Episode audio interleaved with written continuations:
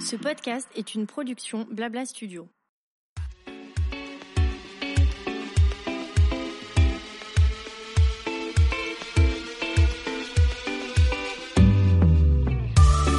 Bonjour à toutes et à tous et bienvenue dans mon émission Julia Donoton. Après avoir créé une agence de communication, l'agent chez Julia, j'ai décidé il y a presque deux ans de me lancer dans une nouvelle aventure passionnante, ma propre émission de podcast.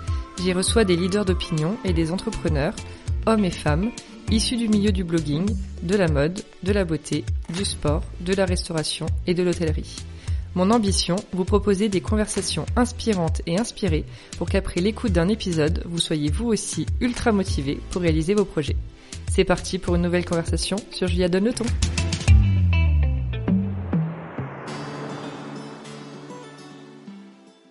Hello à toutes et à tous. Dans ce nouvel et premier épisode de rentrée, on va parler d'entreprise familiale, on va parler de marché de soins capillaires en France et de stratégie de communication. Je suis avec Caroline Grell, la présidente de la société Léonore Grell que vous devez connaître. Hello Caroline. Bonjour. Et merci d'être avec nous. Bah, merci de m'avoir invité. Alors je veux bien, comme d'habitude, avec tous nos invités, que tu te présentes en quelques mots, s'il te plaît.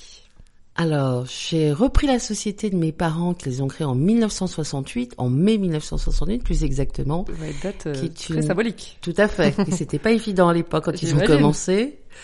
Et c'est avant tout une société, c'est la rencontre entre deux personnes. Mon Mm. père un passionné de plantes et maman qui est passionnée de cosmétiques et de beauté. Donc je pense que la synergie des deux a fait en sorte de créer Léonore Grell donc en mai 68 qui est une société donc qui fabrique, crée Mhm. euh, des soins et produits pour les cheveux naturels. Voilà. C'est ça. Et c'était hyper innovant en 68, arrête-moi si je me trompe, de faire des produits clean. En 68, les produits naturels, c'était pas un phénomène de mode comme on connaît aujourd'hui, mais il existait euh, déjà des marques. Et c'est des marques, ok. Et du coup, ton papa était plus dans la partie euh, composition, ingrédients, recherche scientifique, on va dire. C'est ça. Et ta maman peut-être plus la com, la construction du business? Alors maman, non, pas Non. du tout business non plus. c'est plutôt, malheureusement, c'est plutôt moi le côté C'est plutôt toi, business ouais. qui est arrivé après. enfin, mes parents, c'est des autodidactes hein, quand même.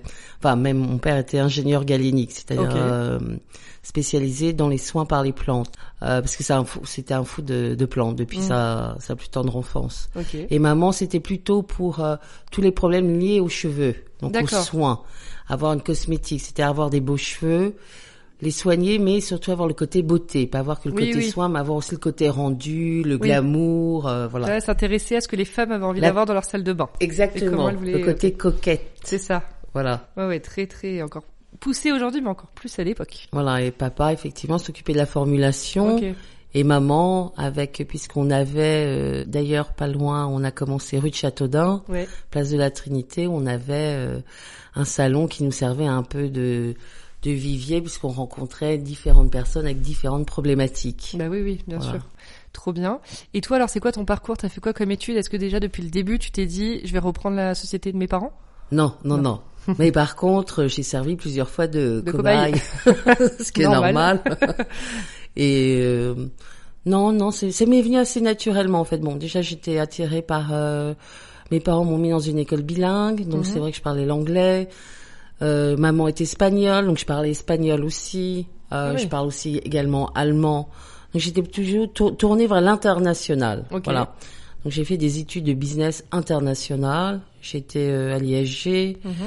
Après, j'ai fait un MBA. Donc tout ça, ça m'a donné comme une connaissance marketing et Bien sûr. communication à l'époque que j'ai mis en fait à profit euh, chez mes parents, qui eux, malheureusement, bon, bah, n'avaient pas eu la Mm. chance de faire euh, ces études. Oui. Ok, très Voilà. bien. Donc je pense que la synergie des trois fait que après, bien évidemment, ça a fonctionné et euh, je connaissais bien les produits. Puis pour les pour les Bah, utiliser, les avoir testés. Euh, T'avais- dedans depuis toujours. J'étais dedans depuis toute petite. J'allais Mm, mm, même mm. euh, à l'institut euh, jouer avec les bigoudis des clients. Ah oui. Voilà, c'était euh, chaque, chacun son petit euh, chez mon Ton petit salon de coiffure. euh, vraiment euh, live. Bah ouais, ouais, c'est clair. Et du coup, t'as commencé à quel poste quand t'es entré dans la société? Euh, dans le commercial, euh, commercial France et international, j'ai développé euh, l'ouverture dans les grands magasins Ok. qui n'existaient pas. Et puis euh, Euh, j'ai également développé, ouvert, ouvert plus à l'export vu par euh, par le fait que je connaissais l'anglais, euh, Bah oui. l'espagnol et tout ça que mes parents. Enfin, ma mère parlait espagnol, mais maman c'est vraiment une femme de terrain et elle a Mm. c'est son son petit bébé, c'est son institut. Bah oui, oui, Voilà. bien sûr, j'imagine. Et c'est du coup toi qui as un peu donné cette vision euh, de d'expansion à l'entreprise au final, avec ces Oui. points de vente et Enfin, cette, je- cette Pas si on peut oui, une vision en tout cas. Bon, ça va dans l'ordre des choses. Bien sûr, bien sûr. Voilà. Euh, et puis après, il y a les gens qui viennent naturellement à nous, Mm. des personnes qui vous avez repérées sur des défilés de mode, qui étaient italiens, qui disaient ah bon bah ça nous intéresse Mm. d'avoir vos produits. Voilà, on est rentré en Italie. Mm. Euh, Trop sympa. chaque- chaque- Opportunité. voilà les opportunités. Voilà. Et puis après, je- on n'a vraiment jamais été vraiment cherché. Ok. Maintenant, ça nous est arrivé, mais alors 20 ans plus tard. Mais au début, c'est vrai que c'est plutôt les rencontres. Oui. Ouais, j'adore. Voilà. Ça, ça fait des belles histoires, en fait, à raconter. Et du coup, euh, Léonore Grell, aujourd'hui, c'est combien de salariés, c'est combien de points de vente, combien de pays? Tu peux nous dire un peu, qu'on se rende compte? Alors, Léonore Grell, aujourd'hui, c'est dans 50 pays, mais il y en a beaucoup plus. Hein. bon, il y a des pays où on ne souhaite pas être, comme la Chine. Oui. Hein, Bah. Ils font beaucoup trop de contrôles. euh, Non, enfin, ils demandent pas le les le contrôles, sur les déjà animaux. c'est des tests sur les animaux. Oui, Bon, maintenant, ça, ça a été levé hein, quand même, mais Oui, pareil. ils ouais. demandent quand même euh, pratiquement l'adresse des fournisseurs euh, Ouais. et puis bon la, la, la formule. hein. Bon, Bah oui, on connaît les Chinois, copier, Bah c'est forcément collé. Hein. Mm. Donc euh, voilà, et puis on est dans le monde, on est de 80. Mm. Non, Vous Et avez on, de- combien de bureaux bah, on a un bureau euh, aux États-Unis Qui est très important, qui est notre deuxième bureau. Et on a également nos filiales en Espagne, en Belgique, et on espère peut-être on va on va voir pour d'autres. Voilà. Mm. Et c'est vrai qu'aujourd'hui la stratégie c'est aussi euh, de reprendre les choses en, en propre, Mhm. comme ça on ça reste sur la même voie que et, que que celle qu'on s'est tracée, la même stratégie. Mm. Et du coup, l'idée, c'est de se concentrer sur les produits, pas forcément sur les salons, il me semble. Parce que vous en avez un rue Tronchet, vous Mhm. faites les soins, je Ouais. l'ai testé. Je m'étais fait, je me suis engueulée parce que je, en fait, je sais pas pourquoi j'ai fait ça, mais je savais qu'il y avait le, le- l'espèce de scan avant du cuir Ouais, chevelu. ouais. Et le, le matin même, ou peut-être la veille au soir, j'avais mis un peu de shampoing sec. Parce Ah que ouais, là, le shampoing elle m'a sec, dit, bah là, vous voyez, on voit que ça. J'ai dit, ah oui, c'est tout blanc. Et là, je me Ouais. suis rendu compte à quel point le shampoing sec, c'était, ça étouffe le t'as l'impression d'en mettre deux, enfin, deux, Ouais. deux poudres, on va dire, et en fait, t'en as partout. Non, non, parce qu'en fait, ça, ça revient après sur le cuir chevelu, ça reste collé et ça. ça. empêche surtout aux cheveux de, De respirer. respirer. Le bulbe a besoin de respirer. Nous avons besoin de respirer, le votre Mm. bulbe aussi. Tel est le nouveau slogan. c'est ça. On retient l'information. Mais du coup, oui, c'est plus euh, les produits que les, les salons. Bah, on a également les salons, on a des spas, euh, par exemple au Royal Mansour au Maroc, euh, à Biarritz, on a des instituts aussi. Ok. Mais l'institut où est, euh, où est officie maman, toujours, et qui Ouais. vient d'avoir Ah. 90 ans la semaine dernière. Ah, j'adore. Euh, qui est donc elle y va de temps en temps est vraiment rue Tronchet, c'est vrai. Oui. Mais on a euh, on a des salons en propre, des instituts en propre, un peu dans le monde. Mais ça n'a pas été effectivement la stratégie Oui. euh, de la marque. C'était le développement produit et plutôt travailler avec des coiffeurs. Ok. Voilà. Et du coup, j'aimerais bien te demander, qu'est-ce que tu penses du marché, du coup, des soins capillaires naturels et bio, d'ailleurs, en France aujourd'hui? En France, bon, pour rester sur la France, ça pourrait être le monde, mais tu vois, qu'est-ce que, vu qu'en en tant que marque un peu pionnière quand même et bien installée sur ce secteur-là, euh, par rapport à tous les nouveaux acteurs qui sont arrivés depuis la création, quel est ton, ton point de vue à toi? Non, mais je pense que c'est bien, de, toute façon, d'avoir des marques qui vont plutôt être créées dans le naturel plutôt que dans le chimique. Oui. Donc, je dirais déjà, c'est un point positif. Après, j'aurais tendance à dire bah, beaucoup, euh, beaucoup commencent et puis après il y en a malheureusement pas souvent beaucoup qui restent. Il Mhm. faut vraiment euh, être fort de propositions. Et bon, il y a quelques marques qu'on voit garder. Après, je pense que l'important c'est de garder son authenticité. Des fois, quand on se fait racheter, on perd de son âme. Mais quand on perd de son âme, euh, malheureusement, il y a beaucoup de choses qu'on perd avec. Bah voilà, oui. c'est une des raisons pour lesquelles moi je On voulait rester en... on veut rester indépendant. Bah parce oui, que je pense que la première des choses quand on se fait racheter, c'est que les personnes touchent à la formule. Bah oui, Donc la ça. formule, c'est le cœur du produit. C'est pour ça que des petites marques arrivent à s'en sortir, parce que des marques familiales comme les nôtres ou des petites PME, bah, c'est la qualité qui fait la différence. Sinon, Bien elles seraient sûr, pas bien là. sûr. hein. Complètement. Donc euh, non, je trouve ça c'est plutôt bien, être fort de propositions. Après, il y a, comme je disais, il y a naturel et, et naturel. Oui, Voilà. c'est là où il faut faire attention. C'est-à-dire Mm. qu'effectivement, tu me parlais de conservateurs qui sont plutôt ou moins irritants. Donc, il faut faire attention à ce... Enfin, faut... Faut je faire conseillerais de lire la attention composition, en fait. Ouais, alors lire la composition, c'est une chose. Après, il faut aussi euh, connaître la qualité des ingrédients. Mhm. Est-ce que l'ingrédient il a été sourcé en France? Ou est-ce qu'il a été sourcé peut-être mis en Amérique du Sud où il fait Mhm. plus chaud? S'il a été en Amérique du Sud, comment il a été biosourcé? Qui Mhm. a fait? Il y a tout un parcours qui est intéressant de connaître. hein. Euh, c'est pour ça que nous sommes formulateurs. On est une des rares marques à être formulateurs. Beaucoup de petites marques qu'on voit ont des idées, Mhm. mais n'ont pas de laboratoire recherche et développement dans leur société. Nous, on a vraiment ça. Et je pense que c'est ce qui m'a aussi sensibilisé autant Mhm. au, au naturel et aux produits. Ça fait partie d'une de mes passions de connaître un peu d'où ça vient. Voilà. Dans le naturel, dans, il y a les ingrédients, bien évidemment, d'où ils viennent. Est-ce que c'est des ingrédients qui sont bien pour les cheveux Moi, j'entends parler de l'huile d'olive. Bon, pas l'huile d'olive, c'est bon pour les salades. Ce n'est pas forcément bon pour les cheveux. Ça, c'est en, ça sature Ouais. en gras à l'extérieur. Ça pénètre pas dans la fibre capillaire. Bon, Ah oui. ça va rien faire. Si le cheveu va être doux, D'extérieur, quoi. Mais voilà, pas mais à l'intérieur, ça va rien faire de spécial. Mm, Donc, c'est des petits trucs comme ça, shampoing, euh, bon, à l'huile d'olive, euh, comme ça pourrait être à l'huile d'autre chose. Mm-hmm. C'est pas forcément fait pour les cheveux. Ça reste naturel. Ah Voilà. Je vois ce que tu veux dire. Et après, dans le naturel, on peut imaginer aussi le, le, le pétrole, euh, c'est naturel. Oui. Voilà. Bon, bah, voilà. Donc, le pétrole, ça peut être sourcé bio et mis dans un shampoing. Ouais.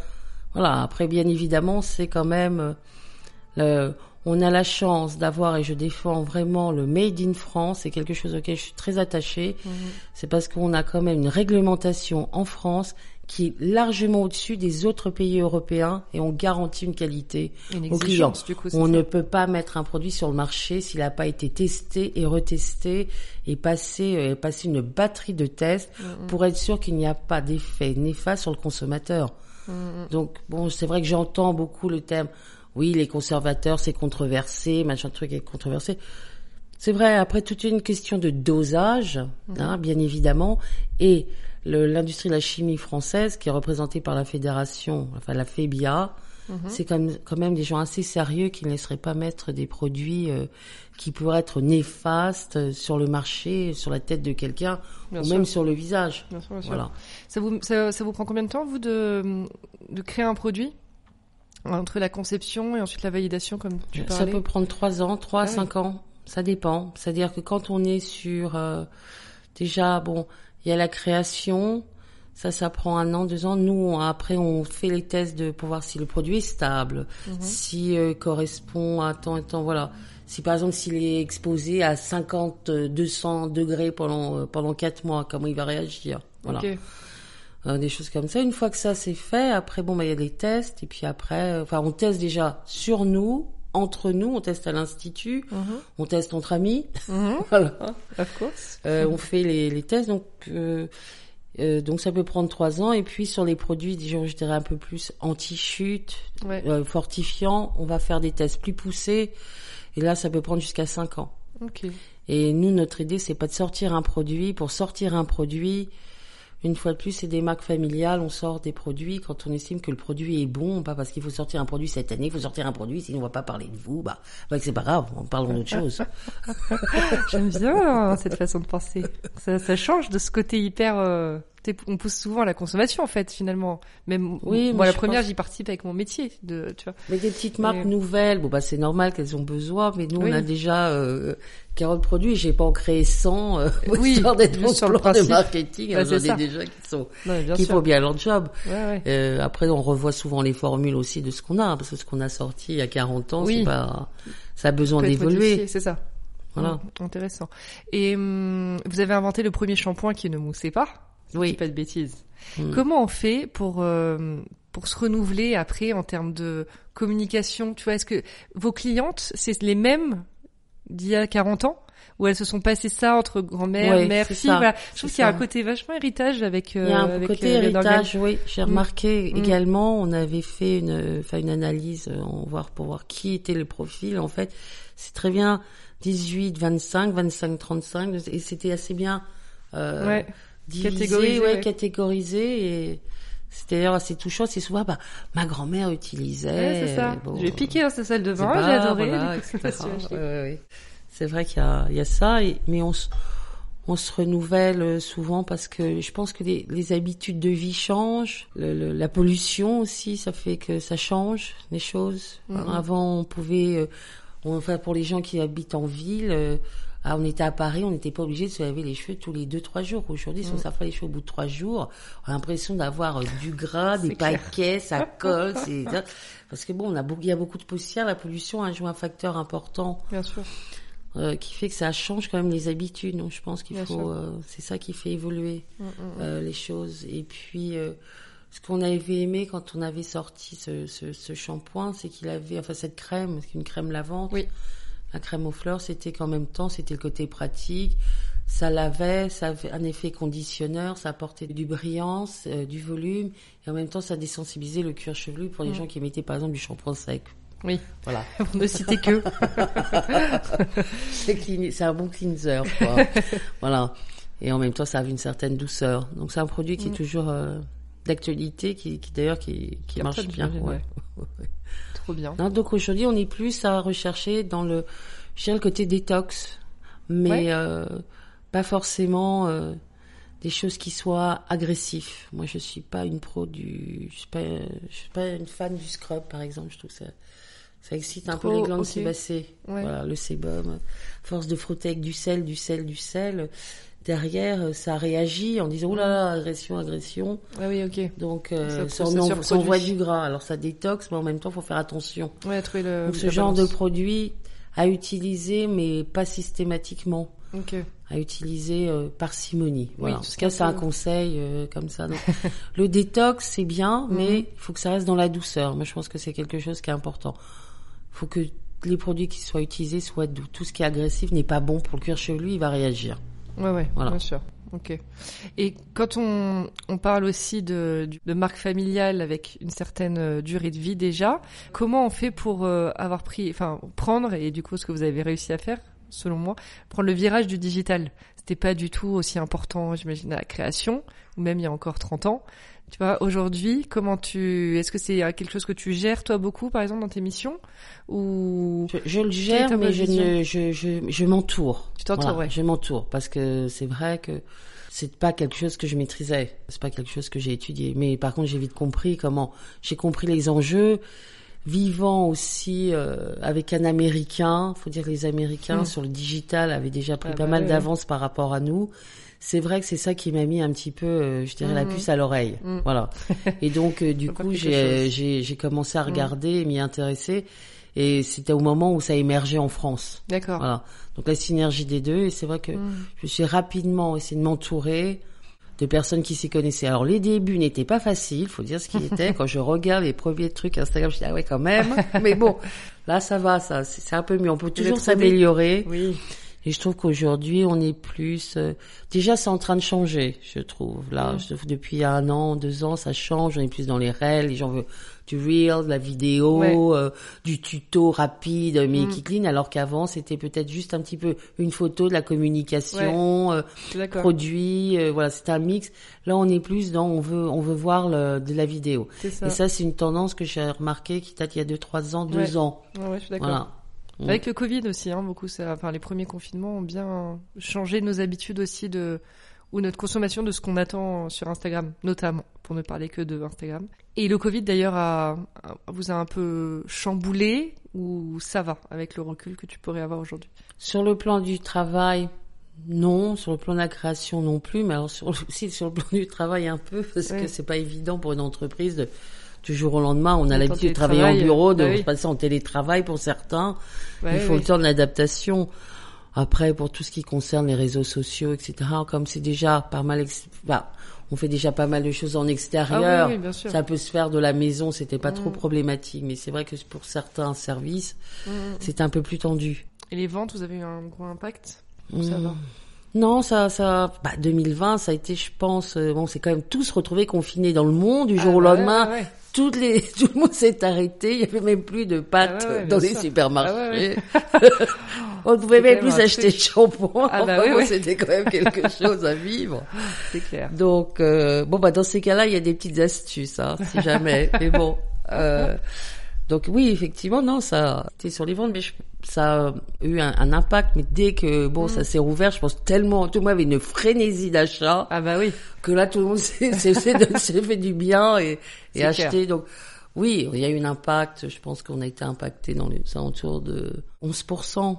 C'est Ouais. déjà pas mal, ouais. Bah ouais, 11-15%. Et bon, 2021, ça, ça, ça se passe plutôt, ça s'est bien passé correctement. On- Mm. On est retrouvé un état de 2019, mais la France reste un marché difficile par rapport à d'autres pays. Ah ouais? En quoi? Il y a des changements dans les consommations. D'accord. Le Covid a entraîné un changement de la consommation. C'est-à-dire que Oui. les gens ont plus eu l'habitude d'acheter sur Internet, Ouais. si bien qu'ils achètent moins dans le commerce de proximité. Ouais. Euh, donc on sent les, les différents. Donc si on a juste, euh, je pense, un salon de coiffure et qu'on avait l'habitude de vendre à ses clients, la cliente trouve que c'est beaucoup plus facile maintenant d'acheter sur Internet. Du coup, le petit commerce souffre. Par contre, bon, les grands players, euh, euh, Oui, les Sephora. les etc., ils ont déjà une boutique en ligne. Donc eux, c'est pas, c'est pas un souci pour eux. Bien Je sûr, pense qu'ils s'en sont bien sortis d'ailleurs, même Mhm. très bien. Très bien. Ah oui. Hmm, je te confirme. Mais euh, ok. Non, je savais pas par rapport à la France et, le, et les États-Unis.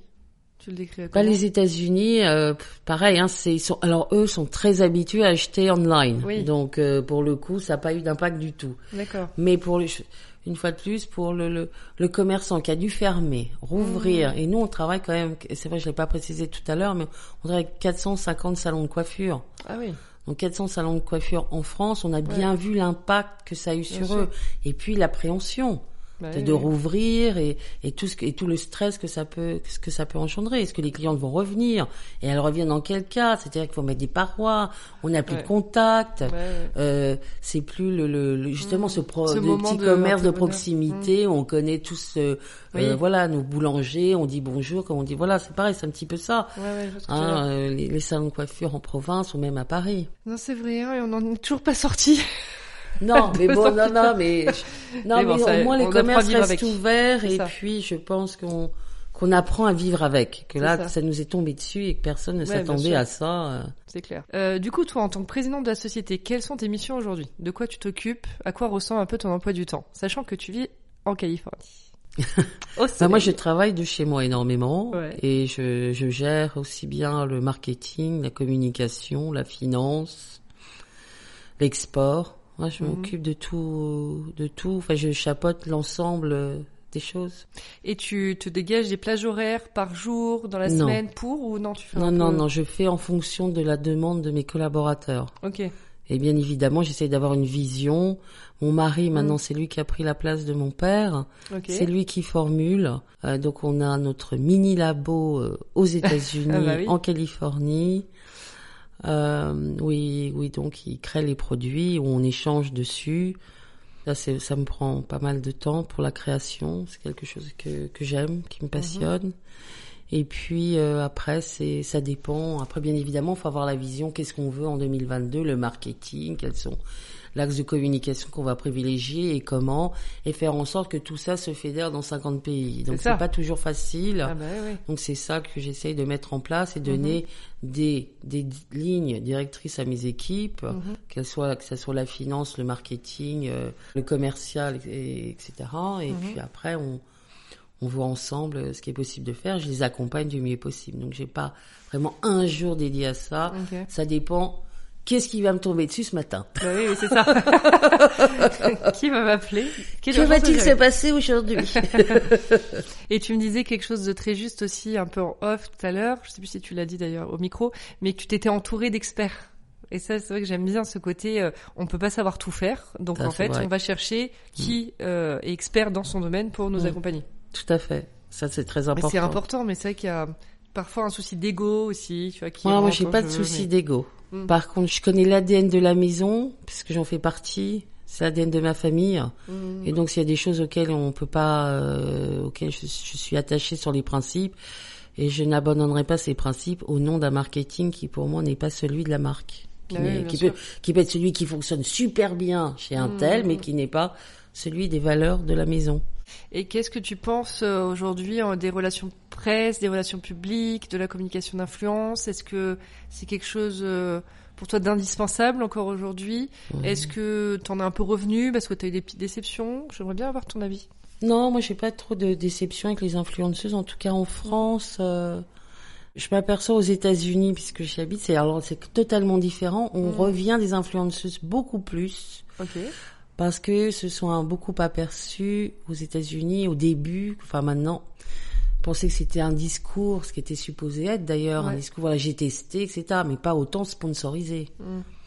Et c'est vrai qu'aux États-Unis, bon bah là, on s'est vite aperçu que c'est devenu vite du sponsoring. Et alors le français, par contre, n'aime pas du tout qu'on lui dise quelque chose et qu'en fait, il s'aperçoit que derrière c'est une pub déguisée. Donc on n'a pas la même réaction. Donc je dirais que euh, les choses évoluent, mais avant tout, ce qu'on recherche en France, c'est un message qui est honnête et, Mm. et vrai. Et certains le font mieux que d'autres. Mm. Et ceux qui le font mieux, bah, c'est ceux qui resteront, à mon avis Oui. et les choses évolueront. C'est certain, mais ça permet en tout cas aux marques, à certaines marques, de se remettre en question et puis à d'autres de s'ouvrir plus sur l'extérieur. C'est pas toujours facile. Mm, mm.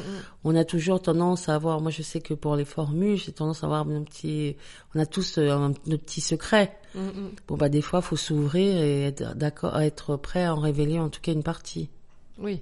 Oui. Ça fait partie ça aussi de d'ouvrir beaucoup plus les portes Oui, donc bien je pense sûr. que le mot influenceur, pour le coup, est, est intéressant. Maintenant, il y a tout. Moi, j'ai pas eu de mauvaises expériences particulièrement. Ouais. J'ai- J'ai eu de la chance. Tant mieux. bah bois. ouais, ouais. Pour les relations publiques, je dirais la presse écrite. Je connais les filles depuis des années. Bah je oui. depuis beaucoup, beaucoup de temps. Elles restent pour moi des, des femmes professionnelles euh, avec qui j'ai plaisir à travailler. Je sais pas de. Je trouve que c'est plus compliqué de.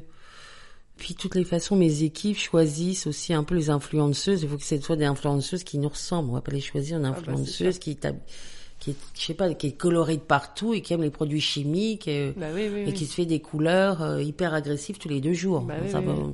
ça n'a rien ni queue ni tête. Donc, du Bien coup, sûr. Euh, bon. On reste sur des gens nature et puis des gens comme nous, on est nature aussi. Bah, du coup, on s'entend bien. C'est ça. Tout se passe pour le mieux.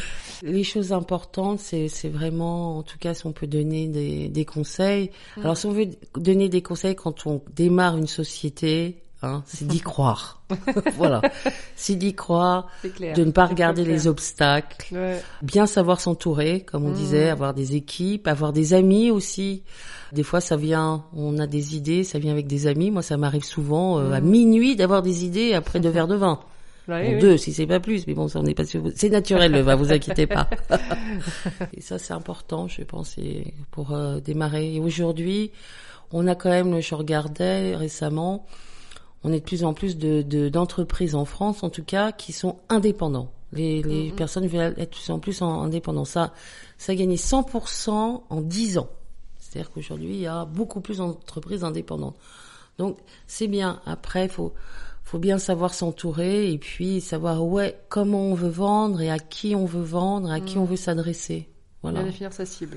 Voilà exactement. Et puis faire le produit correspondant. Alors bien évidemment le plus naturel possible, ça serait mon credo.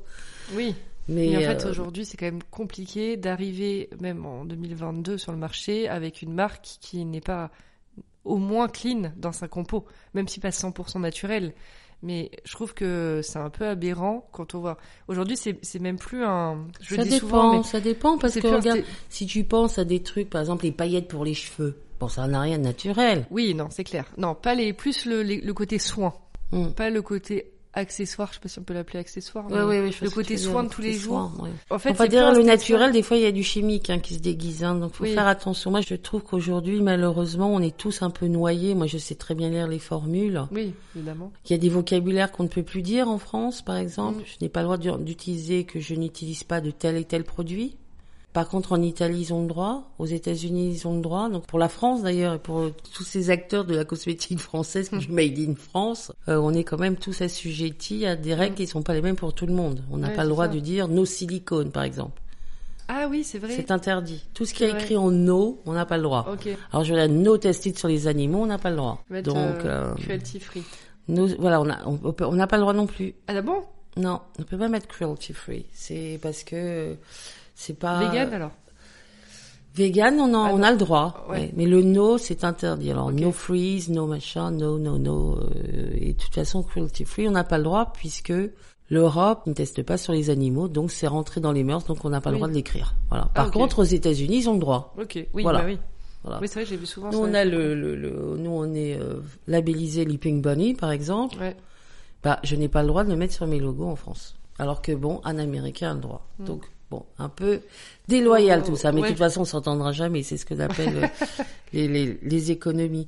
Mais C'est hum, c'est l'économie, c'est la force, c'est le marché. Mm, mm, mm. Mais en tout cas, c'est oui, c'est vrai qu'il faut rentrer dans le naturel. Mais cas, pour les gens qui nous écoutent, c'est important aussi qu'ils savent bien distinguer le, le nat- du bon naturel, du naturel moyen, du voilà. Et tout le monde n'a pas forcément les moyens de s'offrir un produit Léonorel, mais moi je respecte. Il en faut très peu.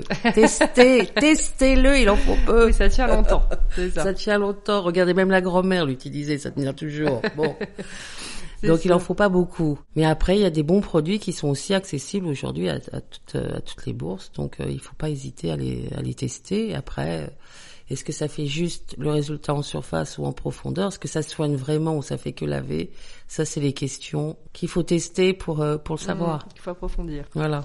Et pour rester un peu sur toi, je voulais te demander, est-ce que c'était un, un poids ou une charge qui s'est appliqué quand t'as repris un peu la boîte de tes parents, de dire c'est à mes parents Tu vois, est-ce que c'est quelque chose qui, a pu te causer du stress ou... Bah, c'est le poids des responsabilités, ça Ouais. crée du stress forcément. Décevoir Oui, bon, ses voilà. parents, ça, ça m'aurait créé du stress aussi, c'est Mm, sûr. Mais en fait, non, ça s'est passé assez naturellement. Et puis mes parents, euh, bah, ils sont plutôt fiers de mon parcours. Si j'en écoute ma mère, elle me dit, ah, petit une costaud, j'aurais pas cru. Bah oui, mais moi non plus.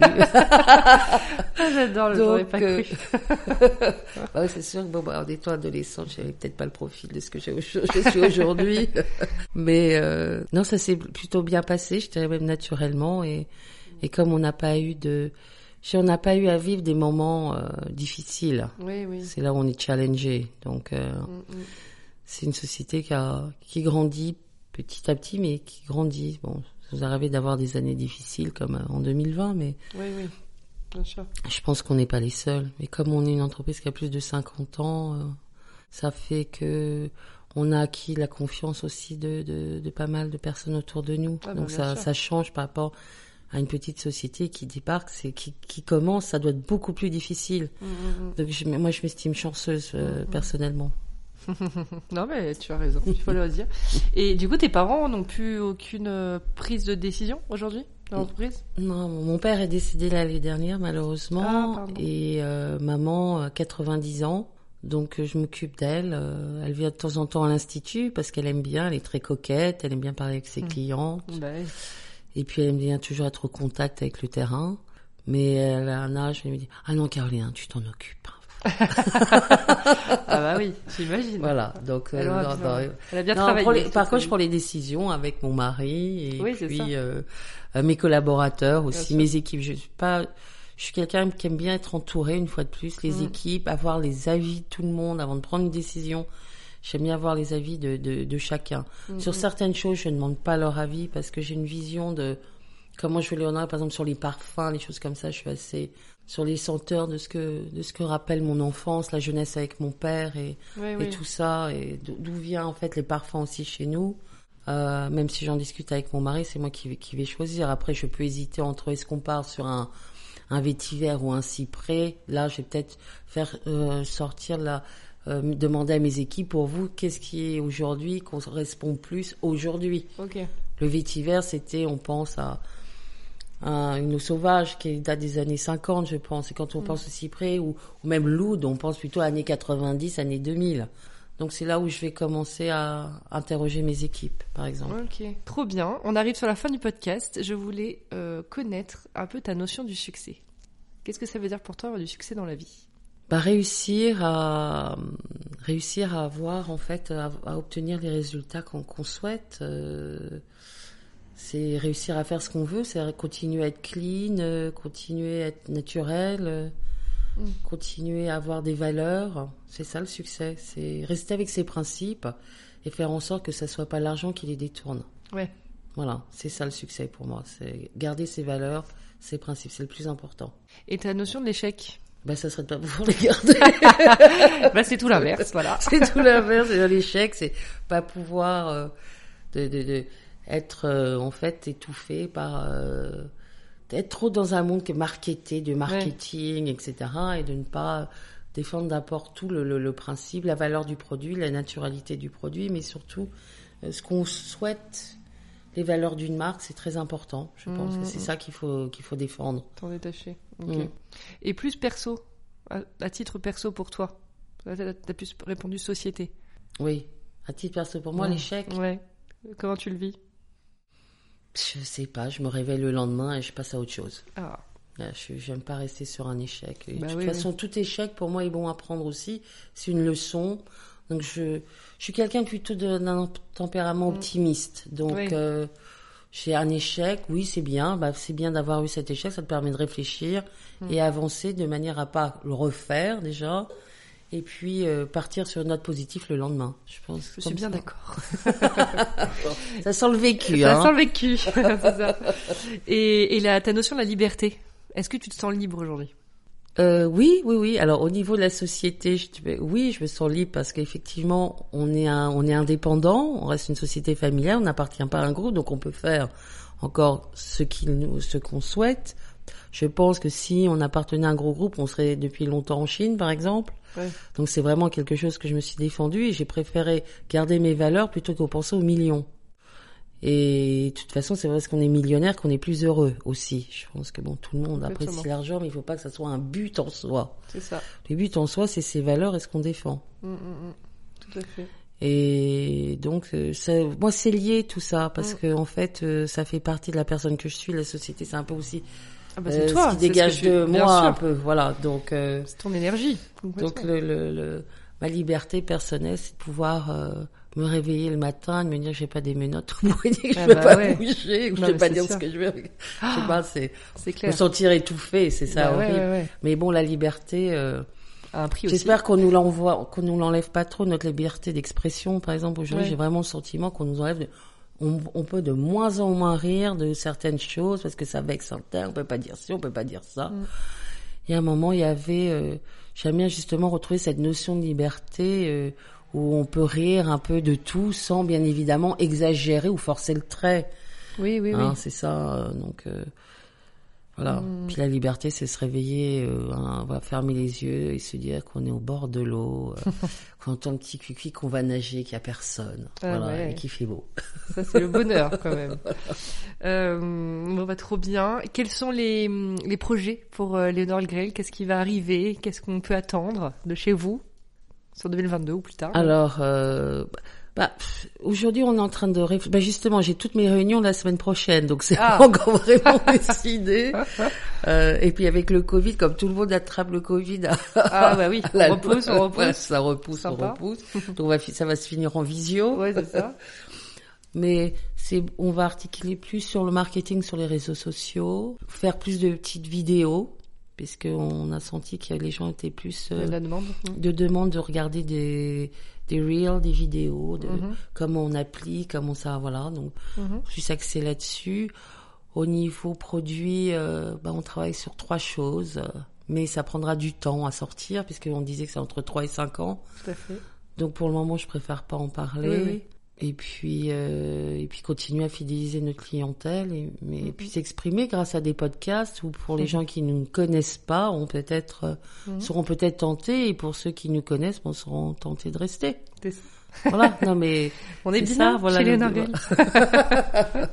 j'espère, j'espère, voilà. j'espère qu'on est bien chez moi, Oui, oui, enfin chez nous. c'est sûr. Merci beaucoup, Caroline. Merci à vous hein, de m'avoir invité, ça m'a fait très plaisir d'échanger avec vous. Moi aussi, c'était hyper cool. À très vite et je mettrai toutes les infos évidemment sur la marque dans la légende de l'épisode. Ok, À très vite. au revoir.